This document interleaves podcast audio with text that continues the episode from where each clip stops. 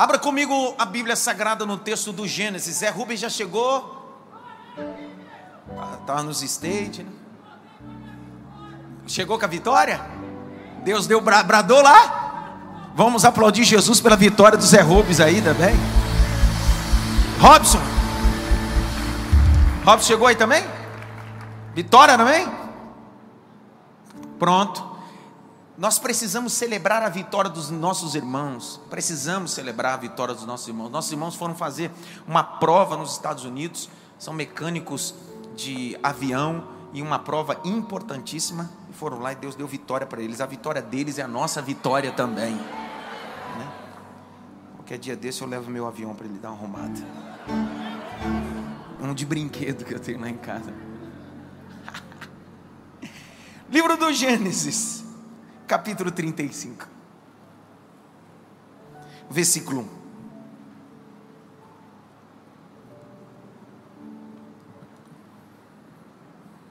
Nós vamos ler do verso 1 ao verso 7. Nós estamos no terceiro.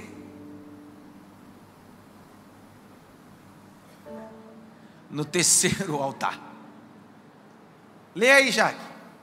Deus disse a Jacó. Deus disse a quem? A Jacó. Quem? Mas o nome dele é Jacó? O nome dele é Jacó? Sim ou não?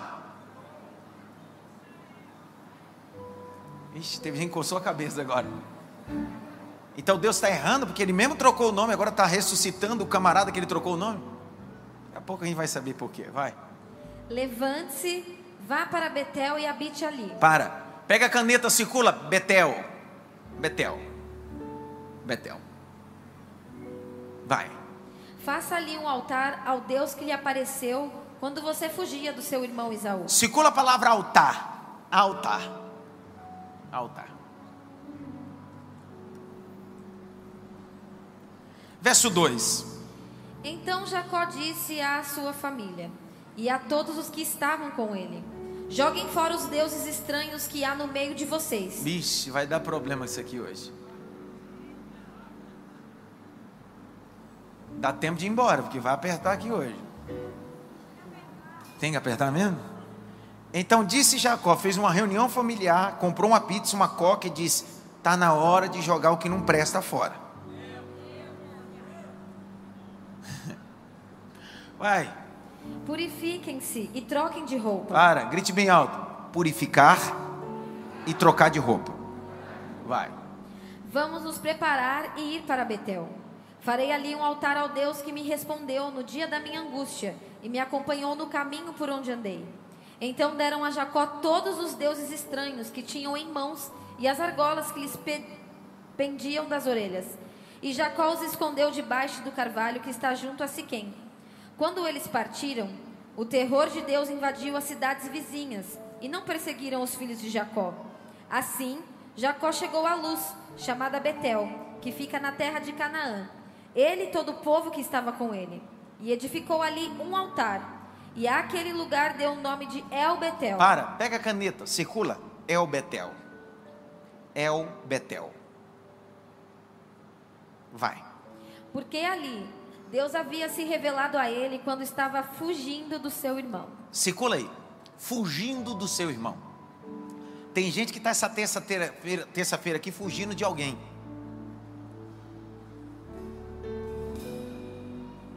Fugindo dos problemas. Fugindo dos alinhamentos. Só que quando você foge, você cai no endereço chamado altar de Deus. O altar de Deus é o endereço para aqueles que gostam de fugir do propósito. E essa noite que Deus tome minha língua, tome minha boca, tome meu coração e tome minha alma. Para ser como uma pena, para escrever uma palavra que vai direcionar a tua vida. Não adianta fugir do propósito que Deus tem para você. Você não é mais Jacó, você é príncipe, você é Israel de Deus.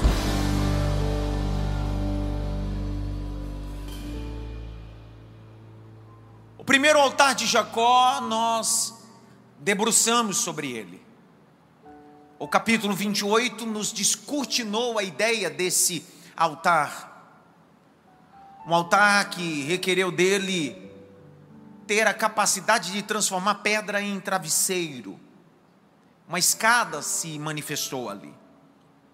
Depois desse altar, Jacó vai para a casa de seu tio, um tio top, um tio que todo mundo quer, conhecido popularmente como Labãozinho de Jesus. Na casa de Labão, Labão passava Nutella na torrada de Jacó. Era não?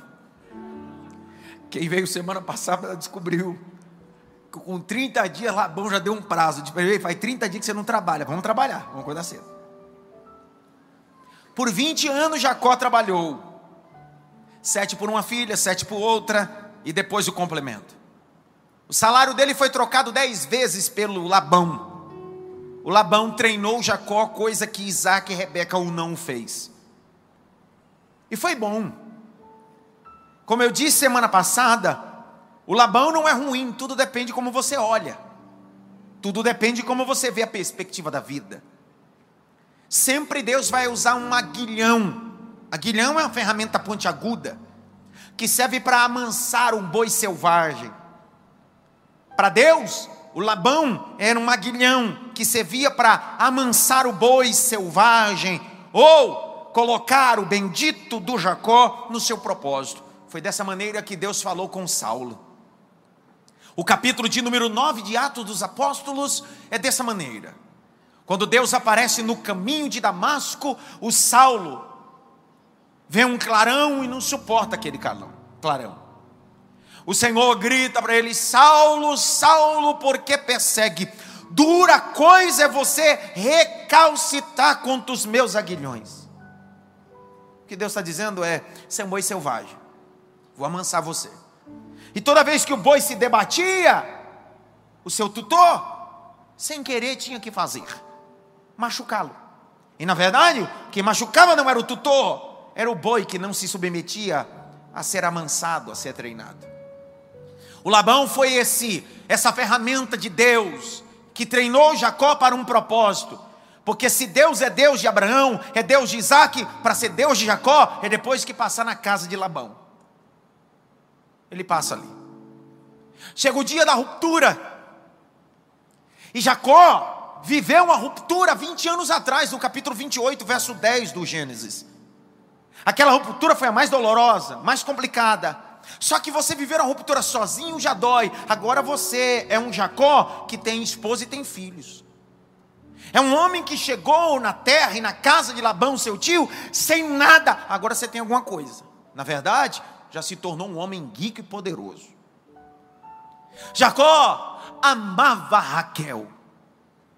Raquel era o amor da vida de Jacó. Lia veio no pacote. Naquele consenso tribal, ainda se poderia ter um casamento naquele escopo, no conceito tribal. Até porque, segundo o próprio Código de Hammurabi, artigo 522, não poderia se casar, deixando a mais velha em casa. Então o que Labão está fazendo é criando uma jurisprudência aplicativa dentro do Código Hammurabi, ao qual também regia o princípio da primogenitura, artigo 522 do Código Hammurabi. Então Jacó tem que trabalhar, trabalhar para casar com uma, trabalhar para casar com outra e trabalhar para sustentar a casa, trabalhar para gerar filhos. Até que o ciclo se fecha. E Jacó entende que é momento de resolver as pendências do passado. E a partir daqui, que eu queria começar a fazer a aplicação disso. 20 anos depois, Jacó faz uma retrospectiva em sua vida. Ele faz uma retrospectiva e entende: peraí, 20 anos depois eu estou na casa de Labão. Eu até prosperei aqui. Só que existem coisas que estão mal resolvidas no passado e eu preciso resolvê-las. Porque todo dia o meu passado vem para o meu presente e eu estou cansado do meu passado vir para o meu presente, porque o meu futuro, eu não quero mais esse presente no meu futuro. O que Jacó faz? Vou romper, vou sair. E às vezes a saída é para resolver pendências do passado. Lembre-se, quando eu li o texto do primeiro dia aqui, da série de mensagens sobre os altares de Jacó, eu comecei no capítulo 28, verso 10. Lembra a primeira palavra que a Jaque leu aqui? Partiu Jacó. Partiu, Jacó. Lembra que a gente ficou aqui falando nos 10 que me partiu. Existem momentos que você precisa partir, partir, partir. E Jacó, 20 anos depois, essa palavra vai se tornar um tormento na vida dele. Está na hora de partir da casa de Labão. Um lugar que te formou, mas é hora de partir. O lugar que te deu oportunidade, é hora de partir. O lugar que te deu coisas que você não tinha, mas é momento de partir. Partir para quê? E para onde? Para quê? Para resolver pendências do passado. Para onde? Para o centro da vontade de Deus. Porque a primeira vez que eu parti, eu parti porque minha mãe disse que eu deveria ir para a casa do meu tio. Agora estou partindo debaixo da vontade de Deus, porque quem manda na minha agenda não é minha mãe agora. Minha mãe fez a trouxinha do Chaves e disse: Filhinho, vai para a casa do seu tio, ok? Deus, antes de eu chegar na casa do meu tio, Deus apareceu para mim. De novo. Deus estava dizendo: Jacó, sua mãe quer que você estivesse na casa de Labão. Tá tudo bem, mas antes de você chegar na casa de Labão, eu terei um encontro com você, porque eu sou Deus da sua mudança. 20 anos depois, Jacó precisa partir. Pessoal, antigamente, as pessoas que ficavam muitos anos nos empregos tinham o know-how, sim ou não? Sim ou não? Hoje, pós-modernidade. Pós-modernidade, quando você diz assim, eu trabalho na empresa há 10 anos, alguém disse, quantos anos? Você é doido? Nós estamos é, vivendo uma banalização também.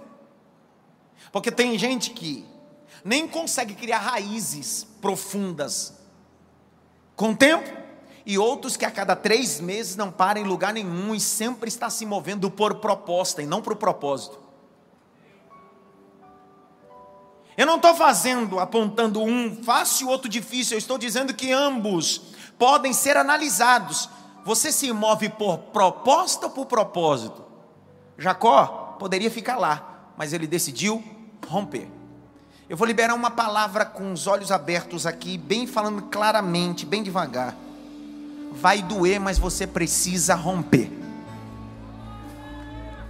Vai doer profundamente, mas você precisa sair desse ninho. O ninho da casa de Rebeca e Isaac doeu, mas o ninho que te formou na casa de Labão vai doer mais ainda. Mas lá na frente existe um povo te esperando. Eu vou de novo, existe um acampamento do céu te esperando. Eu vou ler esse texto aqui, eu vou ler esse texto, eu vou ler esse texto. Capítulo de número 31. Ô oh, glória! Capítulo 31, versículo de número 55. Lê aí, Jaque.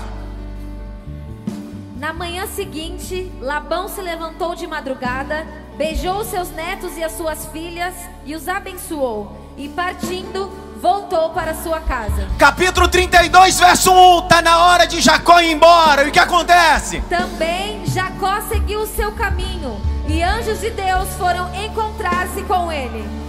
Escuta, deixa eu liberar aqui essa palavra. Enquanto você está preso no ciclo de Labão, a companhia angelical está lá na frente. Mas quando você sai da casa de Labão, os seres angelicais dizem: Eu estava te esperando.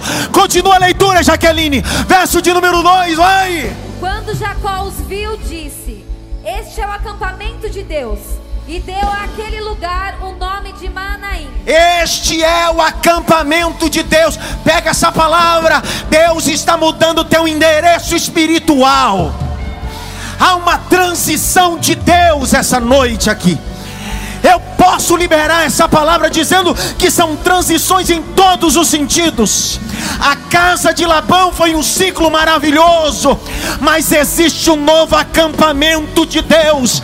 Manaim, acampamento do céu aberto. Manaim, aonde as portas se abrem. Continua a leitura, Jaqueline, com força. Então Jacó enviou mensageiros adiante de si a Esaú, seu irmão, a terra de Seir território de Edom, e lhes deu esta ordem: Assim vocês falarão ao meu senhor. Para! Ele ficou 20 anos na casa de Labão. nunca enviou mensageiro e nunca se lembrou de Esaú. Mas no dia que ele saiu da casa de Labão, ele disse: Agora vou me encontrar com o meu passado, mas antes de me encontrar com o meu passado, eu vou me encontrar com a minha eternidade antes de me encontrar com o meu passado, eu vou me encontrar com a eternidade. Você vai se encontrar com quem? Vou encontrar com os anjos que vieram da eternidade. Depois que ele se encontra com a eternidade, ele diz: Agora posso resolver pendências do passado. Esaú, vou resolver minhas pendências. Você sabe? Porque tem gente que tem dificuldade de resolver as pendências do passado porque nunca teve um encontro com a caravana da eternidade.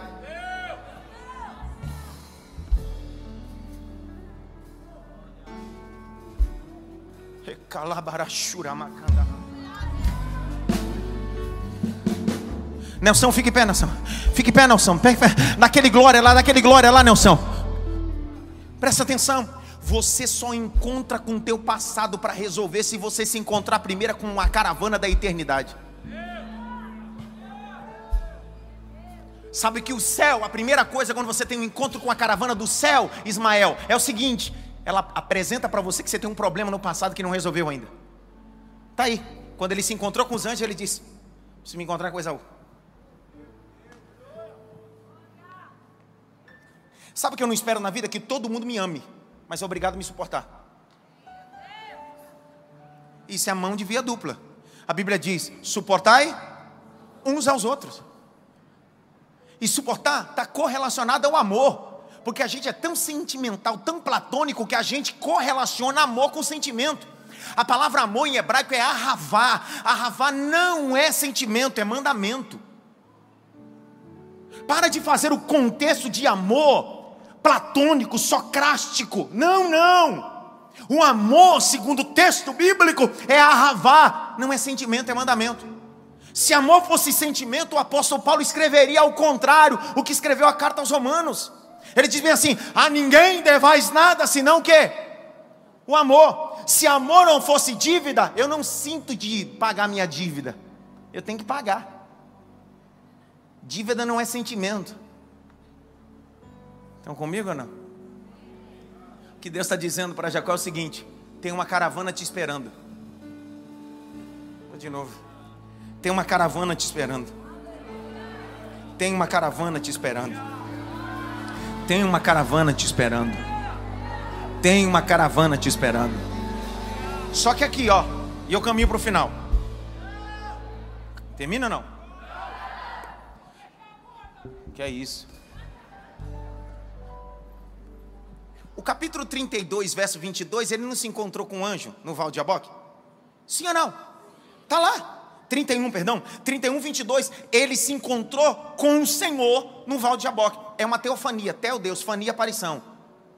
Quem está naquela madrugada com Jacó, não é Gabriel, não é Miguel, é o próprio Cristo. Então ele se encontra com o anjo do Senhor, no capítulo 31, verso 22, e agora depois que ele sai na casa de Labão, tem uma companhia, um batalhão, um acampamento de anjos esperando ele. Está dando para entender que o reino de Deus é um processo? A gente está acostumado com um evangelho hoje, instantâneo. Uma mensagem não vai mudar a tua vida. Porque se uma mensagem mudar a tua vida, isso não é evangelho, isso é magia. Evangelho é um processo. Por isso que é mais fácil acompanhar magos, feiticeiros gospel do que um pregador do evangelho de Jesus Cristo. Porque o pregador do evangelho não faz magia, apresenta o processo. E a metamorfose de uma lagarta para borboleta não é um milagre, é um processo. E o evangelho te apresenta um processo. E a gente não quer viver esses processos. Por isso que a gente vive igual barata tonta, ministério de Satanás Futebol Clube. A gente passa em tudo que é ministério e não para lugar nenhum. Porque todo lugar que nos apresenta processo, a gente foge. Só que eu posso dizer uma coisa para você? Sim ou não? Você pode correr de um labão, Mas tem Labão que fala português, inglês, japonês, em todo lugar tem um Labãozinho. Não tem jeito. Dá um toque pelo menos em três assim, não foge do processo. Não foge.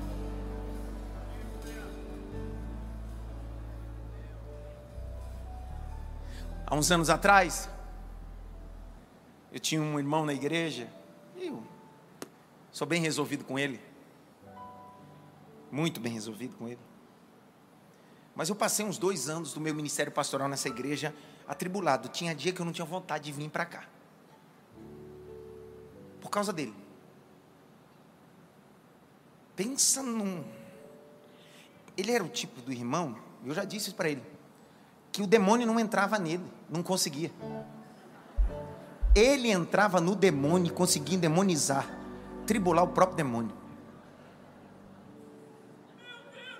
É, você fala, meu Deus, agora, né? Cássio que está da época sabe. E um dia eu disse isso para ele o que eu estou dizendo para você. Um dia eu fui orar.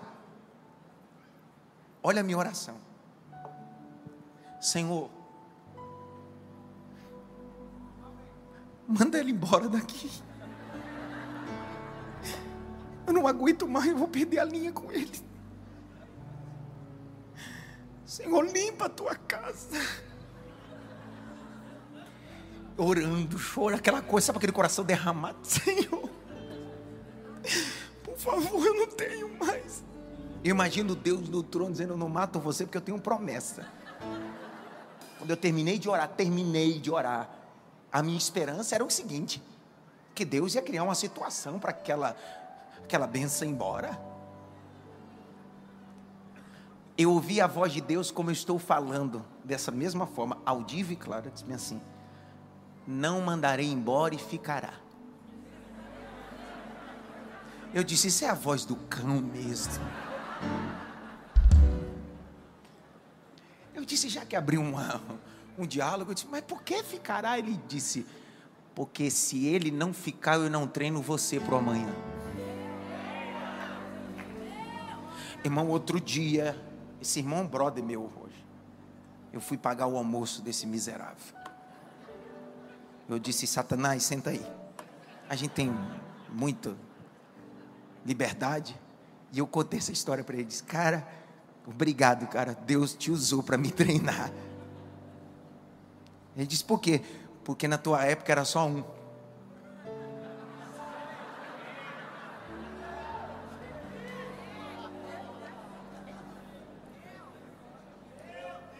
Deus vai te treinar. Dá uma olhadinha pelo menos para três, diga para ele assim, dá um glória para disfarçar aí, meu filho.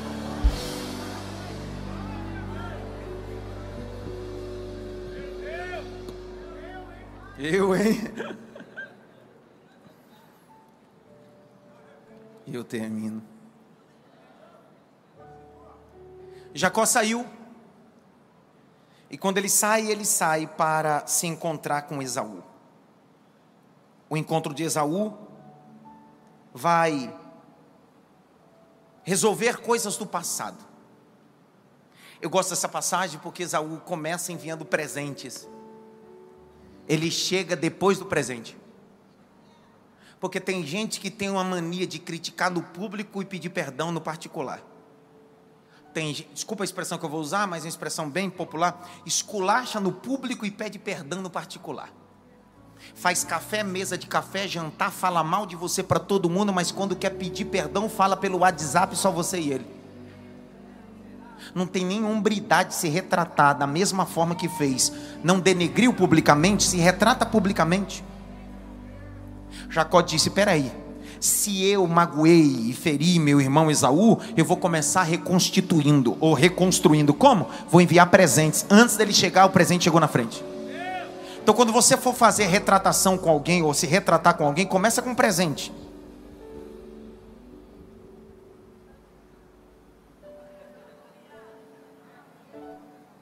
Capítulo 33, verso 18. Leia aí, Jaque. Voltando de Padã Arã, Jacó chegou são e salvo à cidade de Siquém. Não, que... 32, 18, perdão, o erro foi meu, vai.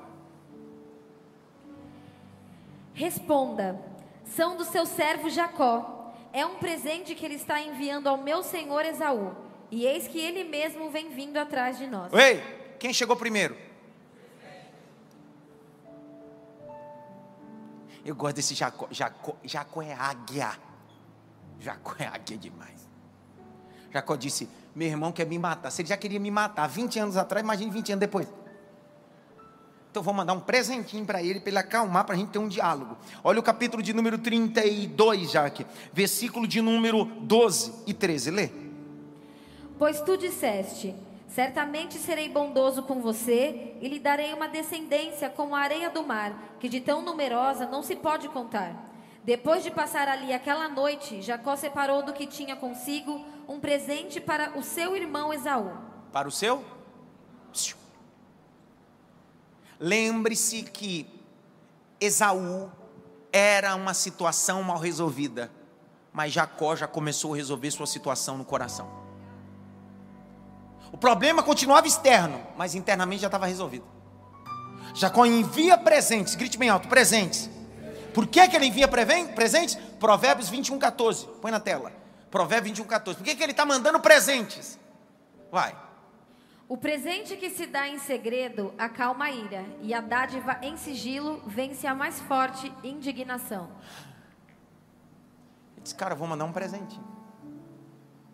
Meu irmão está irado comigo. Só que quando ele chega lá, o irmão dele não tem um encontro com Jacó, eu disse semana passada, tem um encontro com Israel. Porque ele não é mais a, a mesma pessoa, agora ele é um homem mudado. O nome mudou, a caminhada mudou, o caráter mudou, ele mudou. Só alguém que muda pode mudar outras pessoas. Só alguém que foi mudado pode mudar outras pessoas. Só alguém que foi transformado tem o poder de transformar outras pessoas. Aí alguém pode perguntar, pastor, mas Jacó e Esaú fizeram as pazes? Fazer as pazes não significa caminhar junto agora.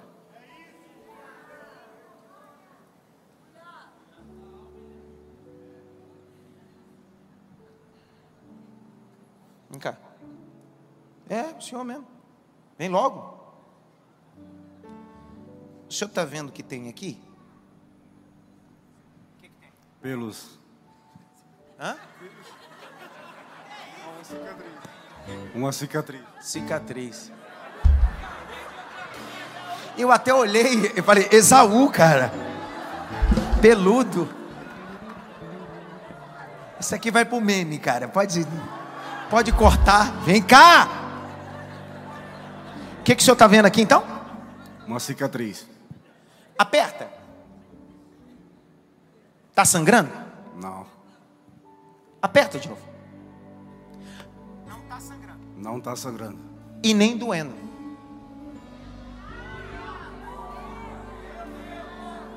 Nem sai sangue e nem dói. Só que tem uma cicatriz.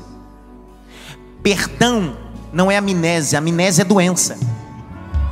Perdão significa não dói mais e nem sangra, mas eu não esqueci. E essa ferida aqui eu tomei sete pontos, isso tem 20 anos atrás. E todas as vezes que eu olho para ela, eu sei por que tomei e o que aconteceu. Nunca mais eu faço o que fiz para ter essa cicatriz. Pega essa palavra para o Senhor e para alguns de vocês. Deus vai fechar as cicatrizes não vai doer mais, não vai sangrar mais. Mas assim diz o Senhor: a amnésia é doença. Eu vou fazer você lembrar, mas não vai doer. Eu vou fazer você lembrar, mas não vai sangrar, porque eu vou te habilitar a perdoar.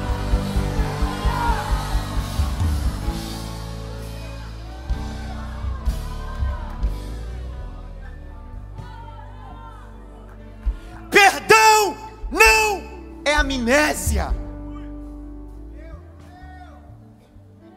Destrato, feridas, ofensas, já não sangram mais em você.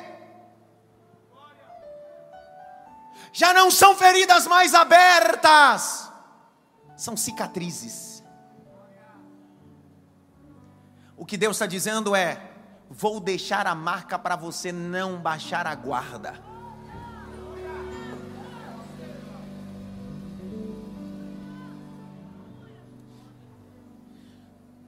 Judas era amigo de Jesus, sim ou não? Judas era amigo de Jesus?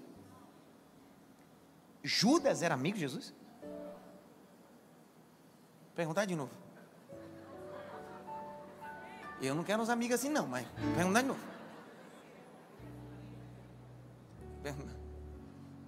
Judas era amigo de Jesus? Eu não sei.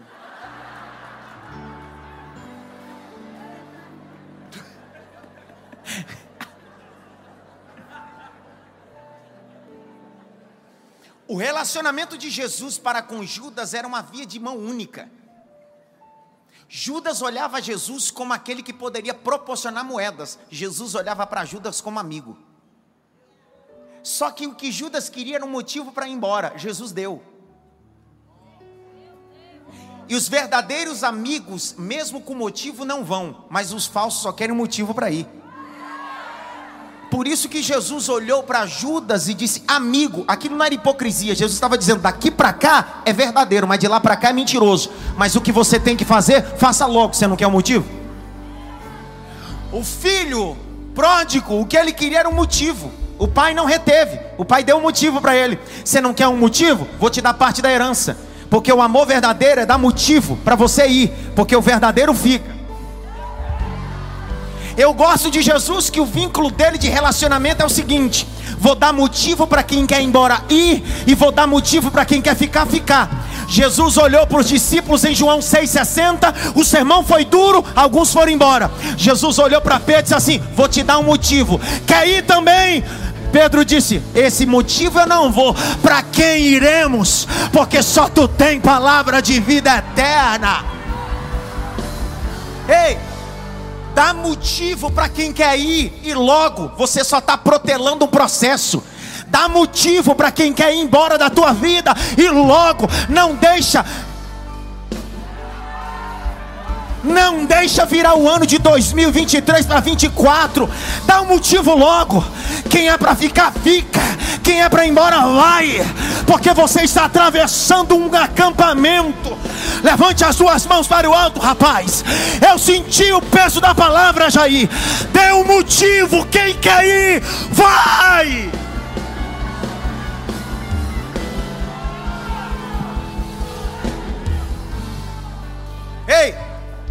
Eduardo, fique em pé. Fique em pé, pastor Eduardo. Ó, oh, escuta. Você precisa entender na vida, e nós precisamos entender, que existem duas pessoas na nossa vida: aqueles que querem um motivo para ir embora, e outros que precisam de motivo para continuar com a gente. Existe a Ruth e existe a órfã. A órfã só queria um motivo: eu vou ficar aqui. Já a Ruth disse: eu tenho um motivo maior, vou com você. Pega essa palavra, Deus está tomando a minha língua e minha boca para dizer para você: aqueles que precisam ir, dê motivo mesmo, porque só vai ficar com você quem tem motivo para ficar.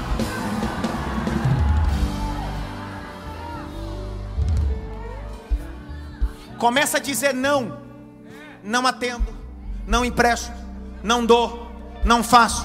Começa a dar motivo. Você vai descobrir o tanto de gente que só queria um motivo mas também no não, não quero, você vai descobrir que tem gente que nenhum motivo tira eles de perto de você. Ele não está com você por causa da mesa, daquilo que você pode proporcionar. Ele está com você por aquilo que você é. Meu Deus do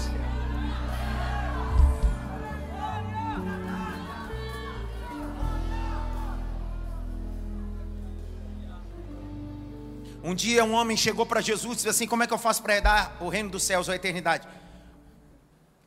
Ele queria um motivo para ir para o céu ou um motivo para parar de seguir Jesus? Jesus leu e disse assim: Vou te dar um motivo para você não me seguir. Cá para nós, Jesus conhecia o coração dele, sim ou não? Mesmo conhecendo Jesus, ao invés de dizer: Vem, eu vou te discipular, filhão. Vou colocar você do meu lado vou fazer uma mesa de discipulado de mentoria. Perde tempo com quem já quer motivo de ir embora, rapaz. Jesus olhou para ele e disse assim: Pega o que você tem, vende e dá aos pobres e me segue. Ele ouviu aqui e disse assim: Era o motivo que eu queria para sair triste, criticando e bravejando. Tem gente que por mais que você faça, ele sempre vai encontrar motivo de ir embora. Tem gente que tem um espírito não é de ovelha, é espírito de gato. Gato não se apega a pessoa, se apega a ambiente. Vou de novo. Eu apacento ovelhas. Ovelhas se apega a ovelhas, que se apega a pastor. Gato não se apega a ninguém, se apega a ambiente. Por isso que gato uma hora está no quintal de um, uma hora está no quintal do outro. Ele não está nem aí com o seu dono. Ele está atrás de ambiente. Por isso que tem um bando de gatinhos e gatinhas aqui, que essa aqui é só um ambiente para ele. Daqui a pouco ele está em outro lugar, está em outro lugar, e você fica sem dormir, perdendo a cabeça com um gato que não se pega a ninguém. Está na hora de você se preocupar com ovelhas. Está na hora de você se preocupar com ovelhas. Ovelhas!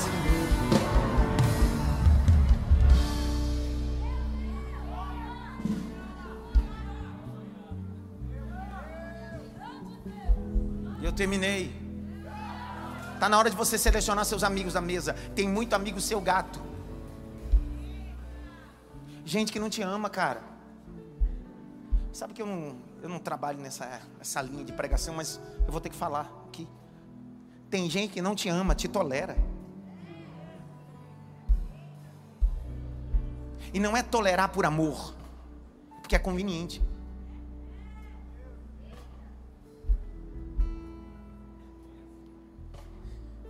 Aprenda a acessar os ambientes que celebram sua chegada, não tolera sua chegada.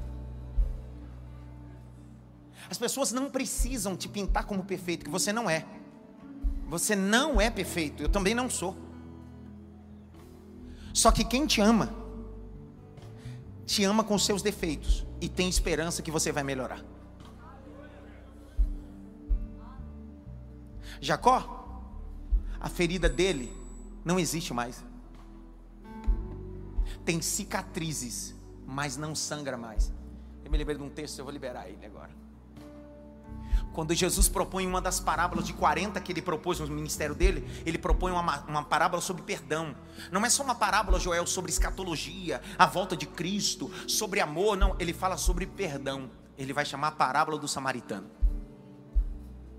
Ele diz que um homem foi roubado, deixaram meio morto, ensanguentado e ferido o sacerdote passou, não parou. O levita passou, não parou. Só que veio um samaritano que passava de viagem. Só que quando ele olha o homem agonizando, ele para. Por quê? Porque ele tem na maleta dele o que sacerdote levita não tem. Sacerdote levita tem microfone credencial. Samaritano tem azeite, vinho e ataduras ele abre a maleta dele e ele tira três coisas que tem dentro da maleta dele para um homem ferido. Primeira coisa, ele passa azeite. Azeite é anestésico. Quando você passa azeite na ferida, você tira a dor. Aí ele continua o procedimento. Depois ele coloca vinho. Vinho é cicatrizante. É suco de uva fermentada, acidez de açúcar é lá em cima. Quando você coloca na ferida, ela vai cicatrizar. Só que ele diz: se eu deixar exposto, vai entrar afecção. Pega o que? Atadura. Vou enrolar. Vou enrolar. Olha o que Jesus está dizendo. Eu vou fazer o processo do perdão na sua vida não vai doer mais, vou cicatrizar e vou colocar atadura.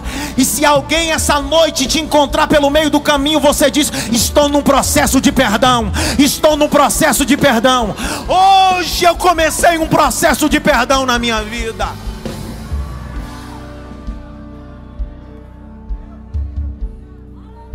Posso dizer uma coisa? Antes você perdoar fora, se perdoe, cara. Toda vez que você se coloca como vilão, o culpado dessa história, mesmo sendo, sendo tendo, tendo culpa, aí é o problema. Um dia Ulisses Guimarães, o grande senador baiano, caiu, faleceu de um acidente de helicóptero. Ele estava no plenário. Um senador começou a agredi-lo verbalmente. Depois de falar, falar, falar, falar, a palavra Ulisses Guimarães, ele pegou a palavra e disse o seguinte: Percebo que o Senhor não me perdoou por aquela situação, em off. A situação ele não deixou público. E embaixo, o homem disse bem assim: Verdade, se o Senhor não me perdoa, o Senhor é meu escravo. Toda vez quando você não perdoa, você é o escravo da história. Você toma banho com a situação, pega metrô com a situação. Deus está dizendo: tem azeite, vinho e atadura hoje. Tem azeite, vinho e atadura hoje. Tem azeite, vinho e atadura hoje. Tem azeite, vinho e atadura hoje. Se liberte, por favor. Um dia eu vi uma imagem. A imagem era um elefante amarrado num toquinho. Alguém pegou o elefante com uma corda e amarrou ele num toquinho de madeira. E colocou na cabeça dele que ele está amarrado. Está cheio de gente aqui essa noite desse jeito. Não sabe a força que tem, porque alguém colocou na tua cabeça que a corda e o toquinho é mais forte do que você. Quebre essa corda da mágoa. Quebre esse toquinho da angústia. E se liberte dessa situação. Siga a sua vida, por favor. Existe uma síndrome chamada pistanfobia, síndrome de uma pessoa que não consegue confiar mais porque teve uma situação no passado.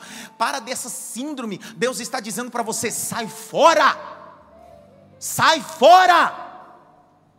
Se toda vez que você vai começar um novo relacionamento não consegue porque você, o passado vem à tona, é porque você está sangrando ainda. Deus está dizendo, está na hora de resolver esse passado, cara. Começa como? Vou mandar presente para Esaú. Experimenta como eu já fiz. Manda flores para quem te ofendeu. Experimenta fazer isso. Um dia alguém me ofendeu, mas me ofendeu brutamente. Sabe o que eu mandei fazer? Um buquê de flores na floricultura da Candelária. Tem uma floricultura só de rosas colombianas. Metade do meu salário. Entrega lá. É sobre isso. É sobre isso. Está na hora de você resolver. Pastor, mas se a pessoa não aceitar, não é sobre ela, é sobre você. Não é sobre ela, é sobre você. Seguir a paz com todos. Levei para você ter dado glória, ó. Seguir a paz com todos, não é ficar, é seguir. Vou de novo. É seguir, Wagner, não é ficar. Jacó entendeu que a maturidade está em seguir a paz com todos. Seguir a paz com todos. Olha o capítulo de número 33, versículo de número 15. Leia aí, Jaque. Esaú respondeu: Então permita que eu deixe com você alguns dessa gente que está comigo. Jacó respondeu: Para quê? Basta que eu alcance favor aos olhos do meu senhor. Assim, naquele dia Esaú voltou para Seir pelo caminho por onde tinha vindo. E Jacó foi para Sucote. Para aí, um para Seir e outro para Sucote. Sabe qual é a grande vantagem da vida? É que não é porque nós nos perdoamos que a gente tem que ir para o mesmo lugar.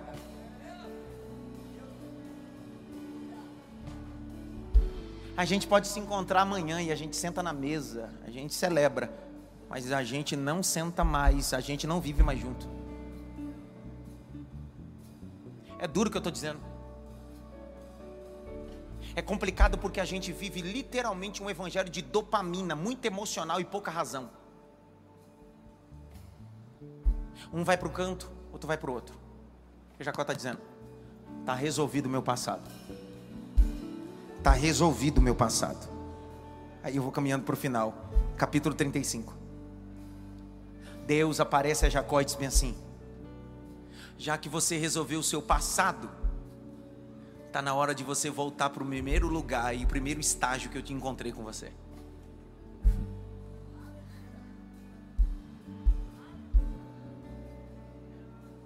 Olha o capítulo 35, Deus está dizendo: volta. Para onde? Para aquele lugar. Que lugar? Que no dia mais angustiante da tua vida foi o lugar de recomeço. Quando você saiu da casa dos teus pais e você achou que perdeu tudo, mas na verdade você encontrou tudo.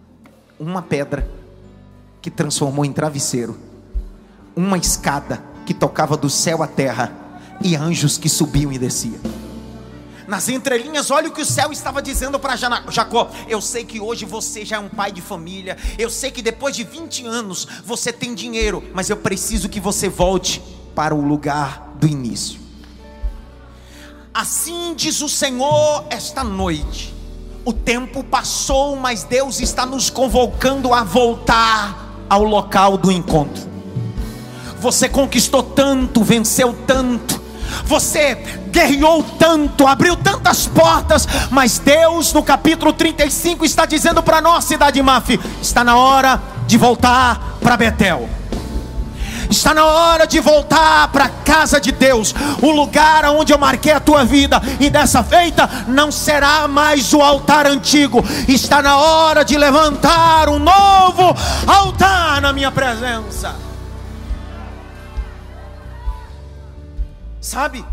O que o céu está nos convidando essa noite é o seguinte: está na hora de voltar para uma vida cristã de verdade.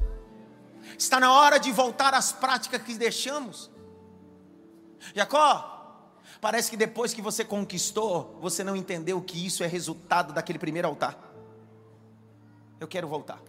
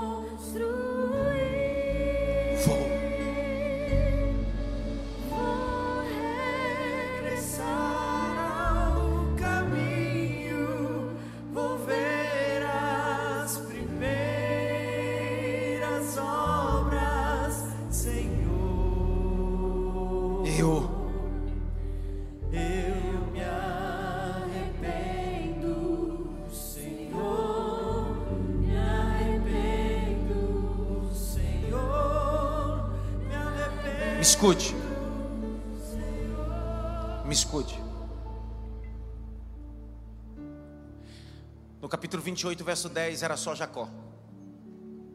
Ele edificou aquele altar sozinho. No capítulo 35 não é mais só Jacó. Jacó tem uma família. O que Deus está dizendo, Jacó?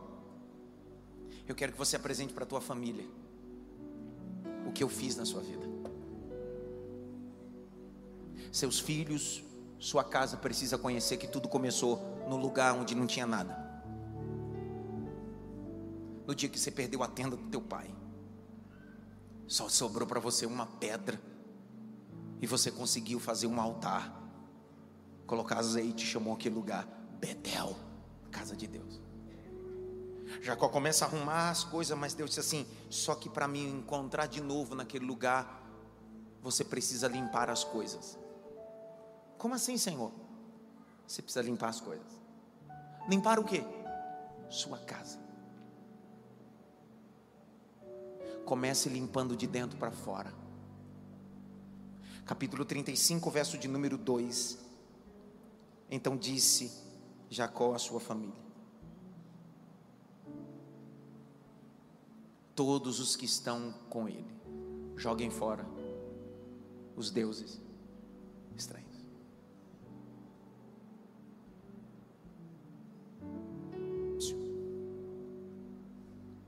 Na Mesopotâmia antiga, os terririns, os tefarins, que eram deuses domésticos. Esses tefarins eram deuses domésticos que representavam não só deuses domésticos, mas a herança. Quando Raquel saiu, ela disse: Eu não estou levando só os deuses domésticos do meu pai, eu estou levando a herança. Porque no dia que meu pai chegar em falta, é a única prova que eu tenho que a terra é minha e que tudo que era do meu pai é meu.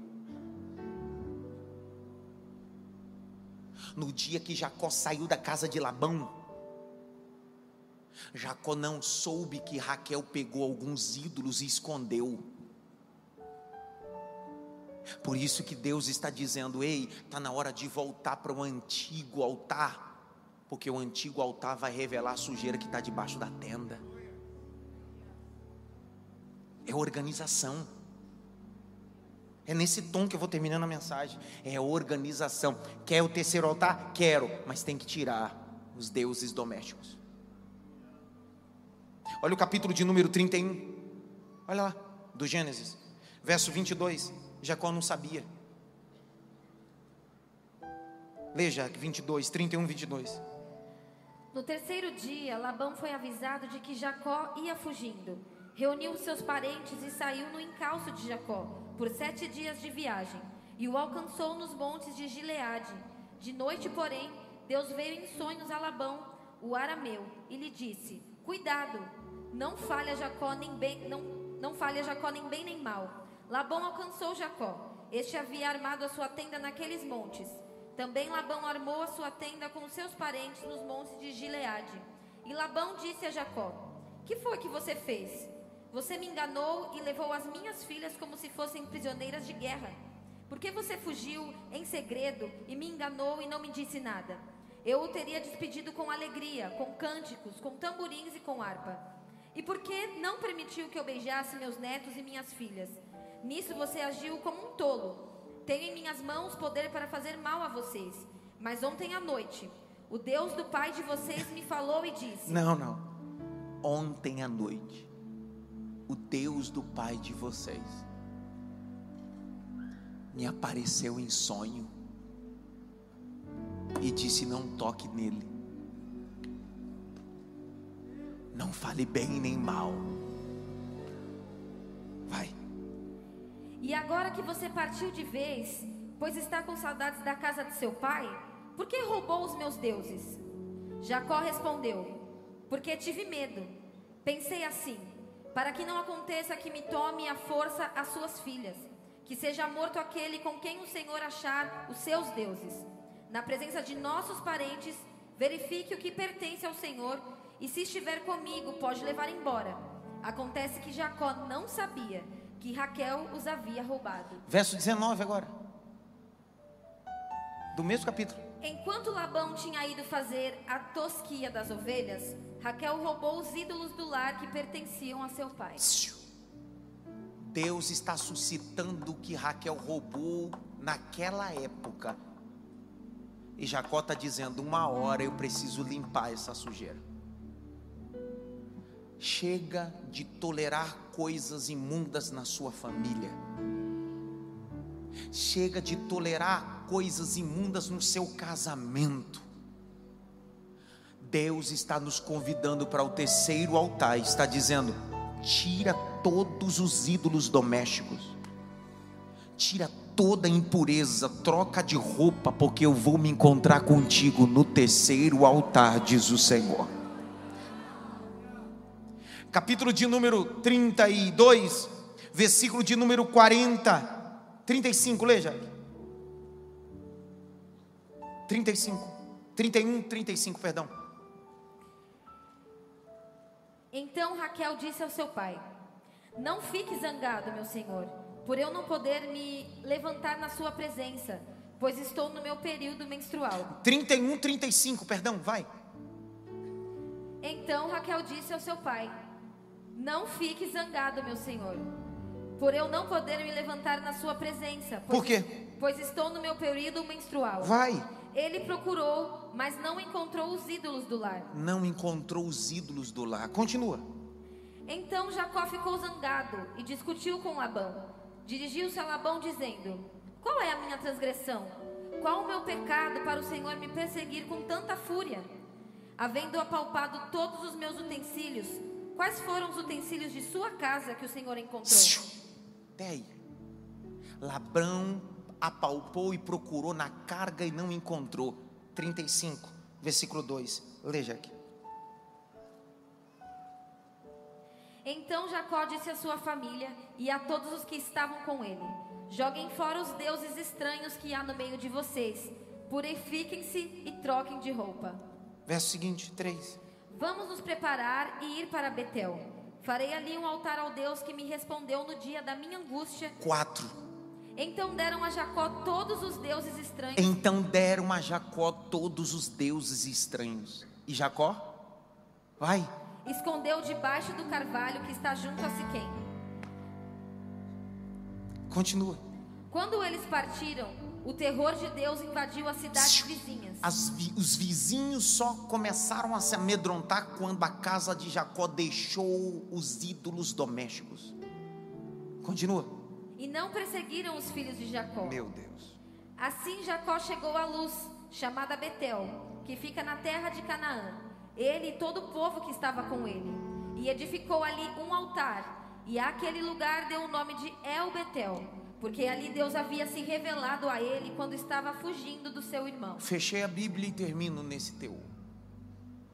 O primeiro altar se chamava Betel, casa de Deus, sim ou não? O terceiro altar no mesmo endereço, Deus disse: agora não é mais o mesmo altar. Eu quero outro altar. Qual é o nome desse altar? El Betel, Deus da casa de Deus. Termino para que a gente entenda. O que Deus estava dizendo para Jacó é o seguinte: você passou muito tempo conhecendo só a estrutura, mas esse terceiro altar vai te mostrar primeiro o Deus da estrutura. Tem gente que conhece só a casa de Deus, mas não conhece o Deus da casa. Vou de novo. O terceiro altar não vai mostrar Deus, não vai mostrar a casa, vai mostrar o Deus da casa. Por isso que ele diz assim: esse altar se chama El, Deus, Betel, casa, o Deus da casa. Por isso que quando o filho pródigo está voltando para a casa do pai, a primeira coisa que ele encontra não é a casa do pai, o que ele encontra é o pai que está fora da casa do pai. Porque o Evangelho não vem te apresentar uma estrutura, o Evangelho vem te apresentar a pessoa do Pai. Terminei. Grite bem alto, Espírito Santo. Mais alto, Espírito Santo. Eu quero voltar ao altar. Qual é o nome do altar? Não é mais Betel, é El Betel. Fique em pé.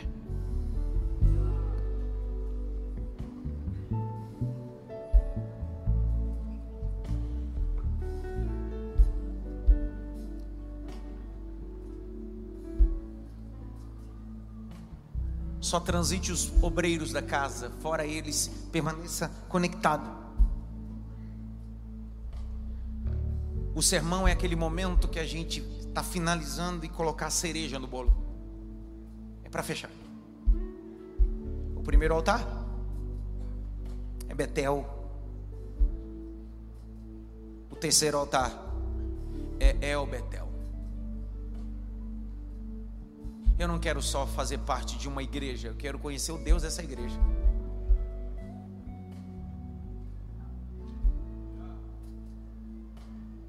Não é sobre fazer coisas, é sobre saber por que eu estou fazendo isso.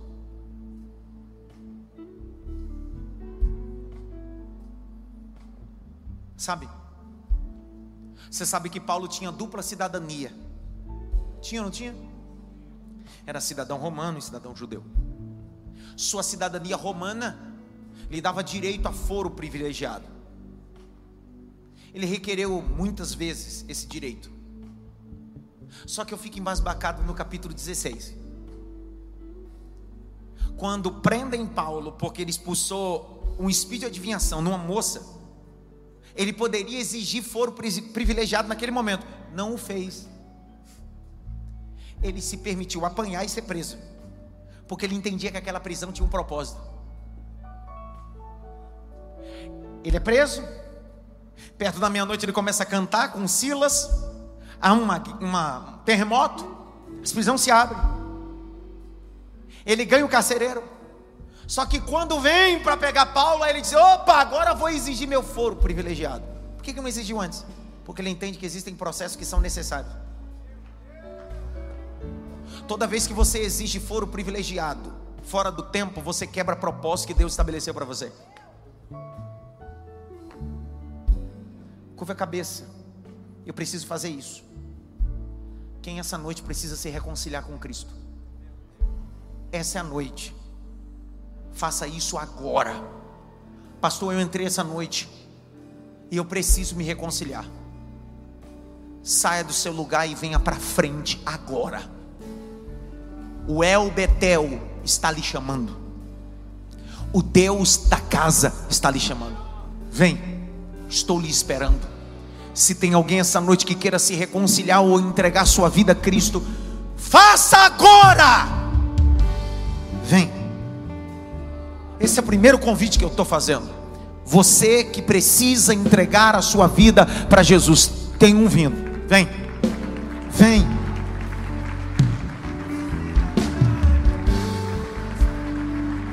Vem! Tem mais outra vindo, vem!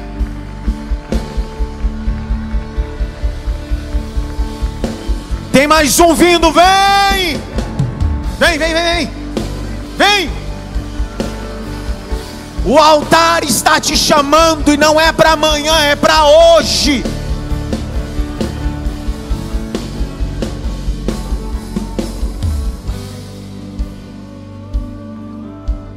Segundo pedido que faça e ora.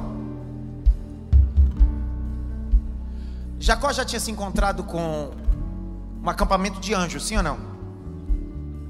Jacó tinha se encontrado com um anjo no Val de Jaboque, sim ou não? Só que ainda não tinha edificado um novo altar, que era um altar de Deus da casa de Deus.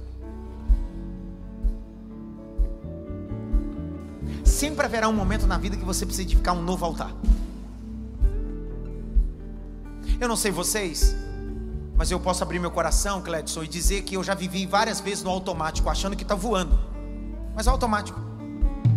Achando que eu estou abalando, mas no automático. Sabe o automático? Automático, automático, automático. A gente percebe cara, isso aqui não tem nada de espiritualidade, é automático. E o El Betel é aquele altar que você decide, voltei para aquele antigo território para edificar o novo altar. Só pode saber isso quem tem a sensibilidade do que eu estou dizendo aqui.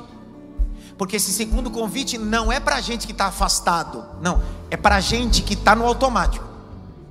Que sua vida cristã está no automático.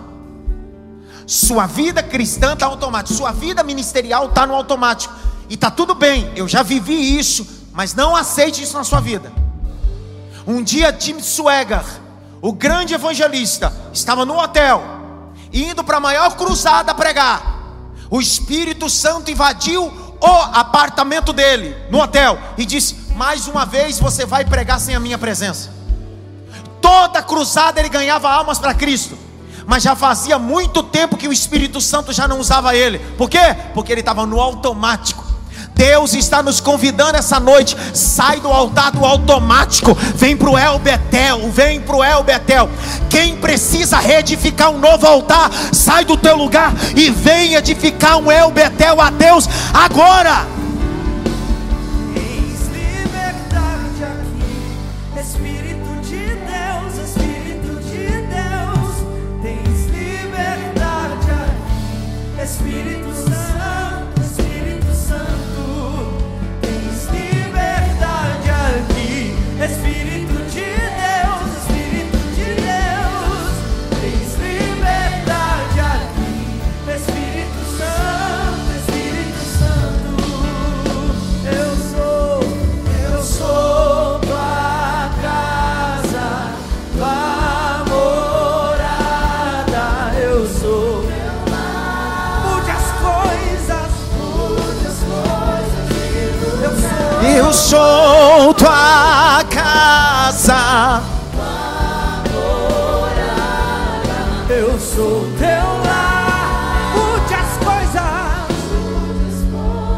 Daniel, se liga no culto, Daniel. Ó, oh, vou te falar uma coisa. Minha vida é uma loucura. Vem vindo ainda. Minha vida é uma loucura, como a loucura da maioria de pessoas. Só no mês de, de outubro, eu dormi nessa igreja aqui mais de seis vezes. Foi isso, amor? A Alba já entrou? Foi isso, Anderson? Nem nessa igreja. Dormi aqui, nesse altar. Aqui nessa igreja.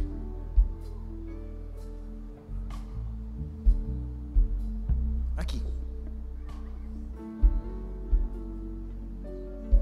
para tentar resgatar em mim dias que eu achava que estava no automático. Eu sei fazer as coisas. Eu sei fazer um sermão técnico sem errar. Só que unção não se pega nos livros. Unção se adquire buscando Deus.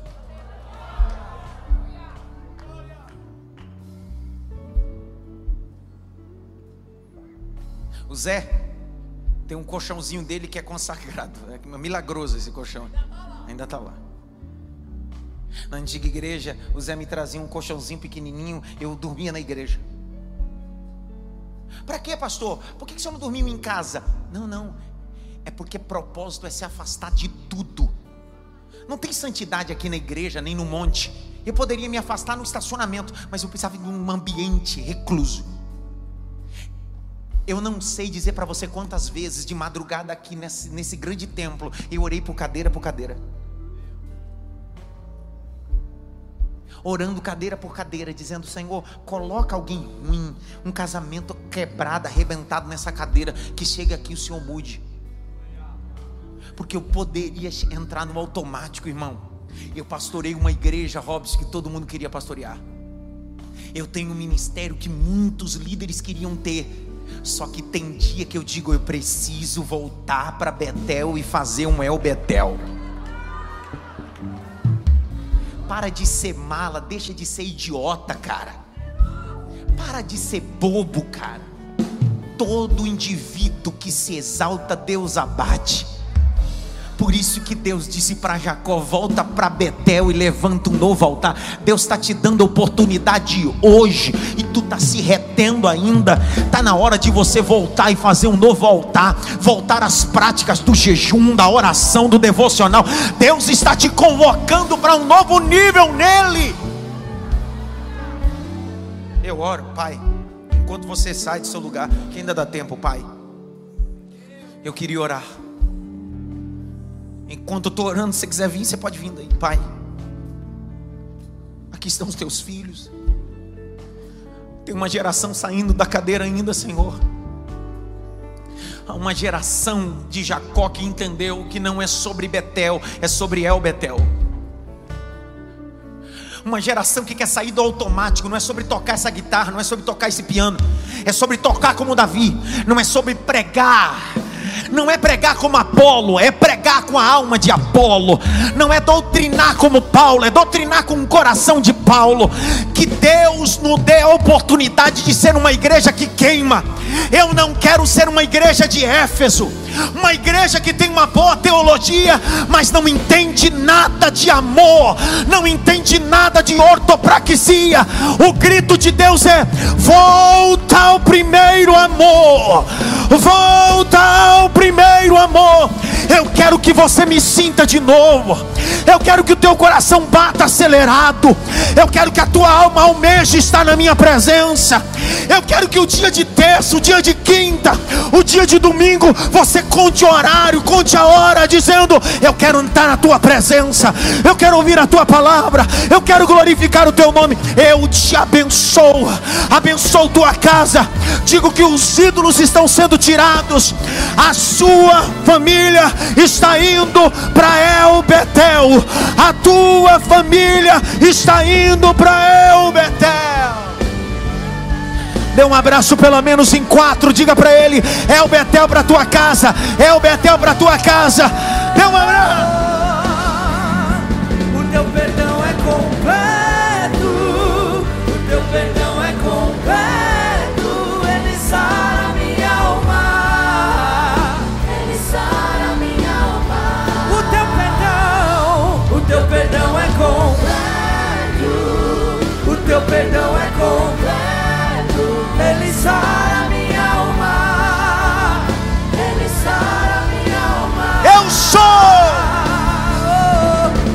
Sou tua casa.